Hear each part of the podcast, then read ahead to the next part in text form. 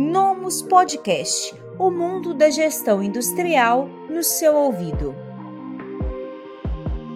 Seja muito bem-vindo, muito bem-vinda a mais um quadro Palavra de Especialista. Eu sou a Rafaela Barreto, da equipe da Nomus, e aqui comigo está o Marcelo Tiama, que é gerente da qualidade, e nós vamos falar mais nesse vídeo sobre como funciona, quais, quais são as responsabilidades e também quais são os principais desafios de um gerente da qualidade nos dias atuais. Marcelo, seja muito bem-vindo, obrigado por estar aqui com a gente. Obrigado, Rafaela. Agradeço o convite, fico contente com essa oportunidade de dividir um pouco da nossa experiência, principalmente com pessoas que querem aprender um pouco mais sobre a qualidade e querem ingressar nesse nesse ramo de atuação. Bacana. É, Marcelo, é, qual é a importância de uma indústria ter um líder da qualidade? Qual é o papel e a importância de um gerente da qualidade dentro de uma indústria? Olha, é fundamental. Se a empresa ela valoriza a qualidade, se ela diz que a qualidade é importante, ou melhor, ela não precisa nem dizer que a qualidade é importante. Se ela dizer que o cliente é importante, ele vai precisar de qualidade. Né? Se ele diz na sua visão e missão que o cliente é número um, que ele valoriza o cliente, então ele tem que mostrar isso na prática. Tá? E uma das formas é você ter realmente uma, uma, uma gerência, uma diretoria de qualidade. Agora, tem um ponto importante, tá? É, não é porque você tem uma diretoria ou uma gerência da qualidade que a responsabilidade da qualidade é desse gerente, desse diretor. Então, esse é um grande desafio que eu vejo dos profissionais é, que trabalham na área de qualidade. A qualidade, eu diria o seguinte, ela é uma responsabilidade de todas as pessoas. Então, o gestor da qualidade, o gerente ou o diretor da qualidade, eu diria assim, o papel fundamental dele, que ele tem, o principal papel que ele tem, é mudar a cultura da empresa, colocar na cabeça de todas as pessoas que qualidade é uma responsabilidade de todos, que quem faz a qualidade é ele. Tá? É aquele operador que está lá na, na, na, sua produção, que está apertando o parafuso, é aquele outro montador, é aquele pintor, ele é também qualidade. Ele que é uma pessoa responsável pela qualidade, não é o gerente de qualidade, é ele. Porque ele tem que assegurar o processo. Ele sabe se está sendo feito certo ou não.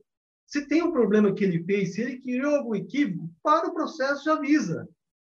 Ele é o primeiro que vai chegar, ele é o cara que está mais próximo da qualidade do produto, se eu falar de qualidade do produto ou do serviço. Ele sabe se está sendo feito certo ou errado. Tá? Então, um grande papel desse líder de qualidade é colocar essa mentalidade em todas as pessoas. Que a qualidade, quem responde qualidade, somos todos nós. Esse é o papel fundamental. E aí, o papel a função de você ter um cara que é gerente da qualidade, diretor da qualidade da empresa, é justamente assegurar que esse processo esteja acontecendo na empresa.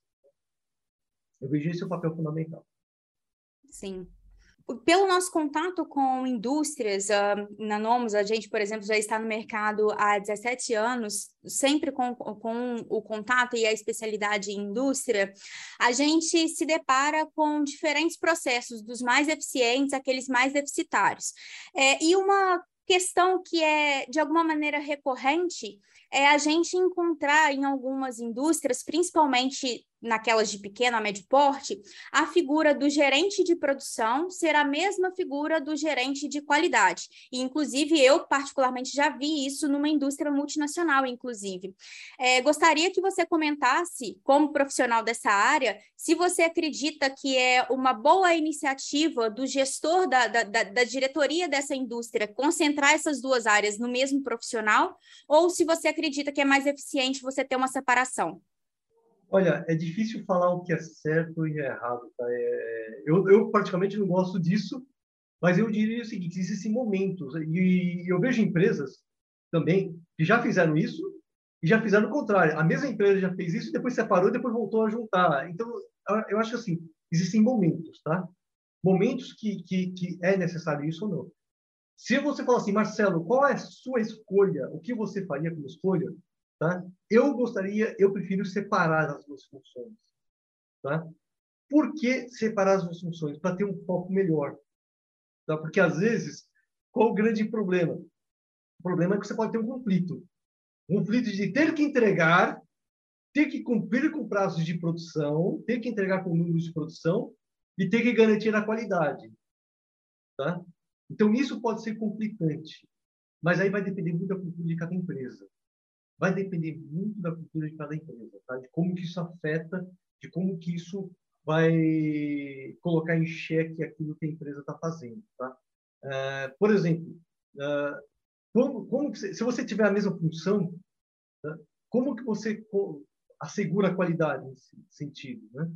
Depende dos KPIs, de como você mede o desempenho desse gerente. Então, se o indicador principal dele for de qualidade, ele vai dar mais prioridade para a qualidade. Se a prioridade da empresa for muito entrega do produto, né, entregar sempre aquilo que, é, que está programado, ele vai fazer isso, entendeu? Então, o grande ponto da questão tá, é como você mede o desempenho a performance das pessoas nos processos, os, os famosos KPIs. De novo, a gente volta KPIs. E os KPIs, eu diria o seguinte, uma, uma, isso é um aprendizado com o passar do tempo, tá? Eu acho que KPIs você tem que mudar. Pelo menos em cada dois anos, você tem que ter uma reformulação, repensar quais são os seus KPIs. Por quê? Porque o KPI, ele, ele vicia a performance das pessoas. Ele cria vícios que depois, macetes que depois você, você tem que dar um jeito de quebrar isso. Tá? Vou dar um exemplo bem simples que acho que cabe para todo, todo mundo. Tá? Quando você é, estudou, está estudando, está na faculdade ou no colégio, tá? Ah, você tem que ser aprovado. E o ser aprovado é ter média 7. Tá? Só que o contexto geral, qual é a ideia da média 7? É que você, se você tiver uma nota 7, você imagina que você aprendeu o suficiente. Essa é a ideia, você tem um aprendizado. Só que, imagina, quantos anos nós estamos já nessa? Décadas, séculos nesse mesmo sistema, né? Então as pessoas já estão viciadas nisso, você acaba sendo viciado nisso. Onde que o objetivo não é aprender, é tirar nota 7. Então você se foca em tirar 7. Você não sabe se está aprendendo, você está tirando nota 7. É, na empresa é a mesma coisa, você começa a os KPIs começam a te viciar eu tenho que produzir 10 mil unidades. Você se vicia em 10 mil unidades e você tira 10 mil unidades de qualquer jeito. Você dá um jeito de tirar 10 mil. Porque o indicador está pedindo isso para você, entendeu? Então, eu diria que a cada dois anos, você tem que repensar os seus indicadores. Tá? Um exemplo, outro exemplo que eu vi na prática, é, existia um momento que a gente decidiu aplicar o programa Seis Sigma na empresa. E aí a gente trabalhou formando black belts, green belts, para trabalhar com melhoria de qualidade dos produtos. Tá? Resolver problemas e, logicamente, resolver os problemas de qualidade. Né? Uh, no início, nós colocamos os objetivos, KPIs, qual que eram? Quantidade de projetos, porque a grande dificuldade é as pessoas fazerem projetos. Gastar tempo para fazer projeto. Então, ninguém fazia projeto e falou, tá bom, então cada pessoa tem o objetivo de fazer dois projetos por ano, por exemplo. E isso vai medir na sua performance anual. Né? Tá bom, então, demos o treinamento, todo mundo tinha que fazer projetos. E aí, chega um momento que a organização ficou calejada. Olha, fazia dois projetos assim, ó. Estalar os dedos, fazia. Primeiro ano, foi o parto fazer os projetos. Todo mundo reclamando. No segundo ano, piece of cake. Olha, mamão com açúcar. Fazia assim, saía. Fazia assim, saía. O que, que nós fizemos? Terceiro ano, tem que rever o KPI. Olha, não tem mais qualidade de projetos. Ah, não tem? Não, não tem. Nós queremos ver a qualidade do projeto. Aí criamos uma maneira de medir a qualidade do projeto. Quais são os critérios que colocam um projeto bem executado? Aí foi outro parto, entendeu? Por quê? Porque nós chegamos no nível de quantidade de projetos, só que a qualidade do projeto estava ruim. Mas depois que você criou a cultura de fazer, você melhora a qualidade daquilo que você está fazendo. Então, por isso que o KPI não pode ser sempre a mesma coisa. Por isso que você tem que mudar conforme vai passando o tempo, entendeu? Para você não, não criar vícios na organização. Então, essa questão da função depende muito de como você mede, mas você tem que criar mudanças ao longo do tempo. Sim. Pode dar certo? Pode dar certo. Sim, bem interessante isso, Marcelo. E total com base na sua experiência, eu particularmente já conversei com outras pessoas da qualidade e eu ainda não tinha recebido esse feedback, né, essa ideia a partir da experiência de se trocar os indicadores. É, então, achei bem le legal, interessante esse ponto de vista. É, queria que você comentasse, do ponto de vista da gestão e da liderança, quais são os principais desafios que um gerente de qualidade tem hoje nos dias atuais, dentro de uma indústria em 2022, 2023? Quais são os principais desafios que você acredita que existam? Olha, é, os desafios, é, é, lógico, né? Com passar, eu sempre procuro ver sob o ponto de vista do cliente. Tá? Para mim, o cliente é o, o, cara mais importante. Se a empresa ela tem isso em mente, então o cliente é o cara mais importante né, uh, da nossa organização. Uh, e o cliente, ele vai cada vez ficando mais exigente com aquilo que ele vai ser feito. Então, esse é o grande problema, é a grande questão que a gente tem de como que eu consigo, na velocidade que o cliente se torna exigente, de eu mudar meu processo ou fazer meu processo, né, é, atender essa expectativa. É, e olhando para a qualidade 4.0, hoje, por esse desafio de, de, de implementar a qualidade 4.0, o que eu vejo é o seguinte ponto dentro da qualidade.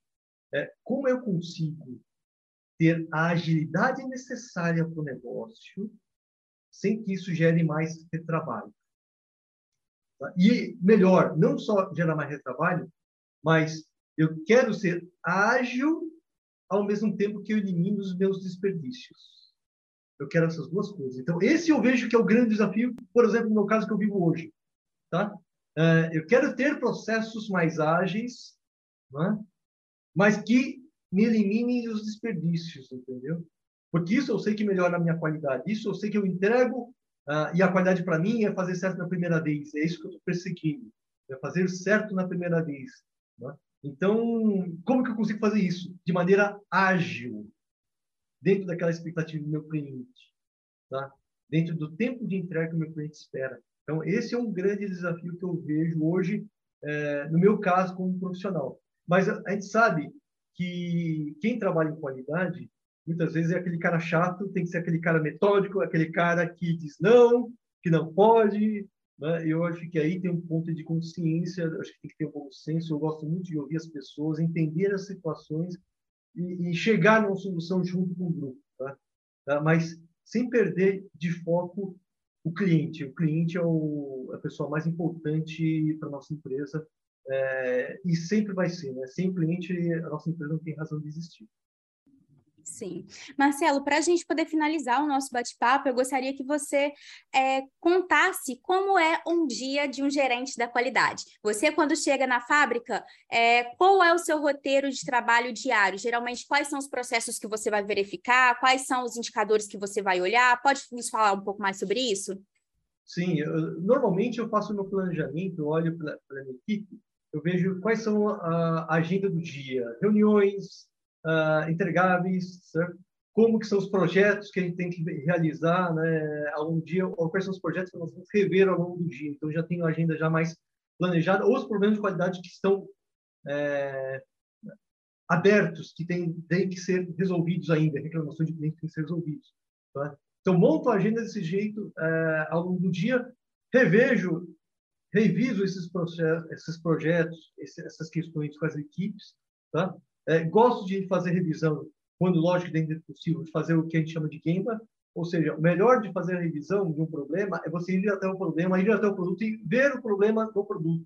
Tá? Isso é importante, ver o processo, conversar com as pessoas, tá? para saber exatamente é, o que, que elas estão enxergando dentro do produto. Então, fazer esse walk, esse Gemba, é importante é, para você começar a ver as coisas com os outros olhos, tá?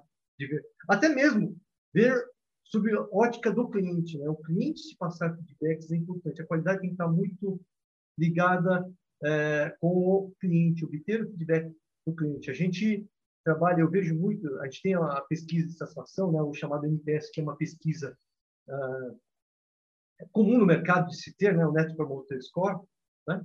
É, eu adoro o Net Promoter Score, gosto muito da metodologia aplicada por ele, porque você tem realmente a voz do cliente, da maneira que ele coloca, e ele é bem exigente né, na, na, nos seus indicadores, e é importante você olhar ele e entender exatamente por que, que o cliente está pensando dessa forma, o que, que você fez de errado, e, e discutir com a equipe esses pontos. Isso são coisas que a gente trabalha, tá? É o que eu gosto de fazer, eu gosto de olhar para os meus processos e ver realmente é, eu não, não pretendo assim, a ideia não é ficar mudando o processo a todo momento. Não, é assegurar que esses processos estão sendo bem executados. Tá?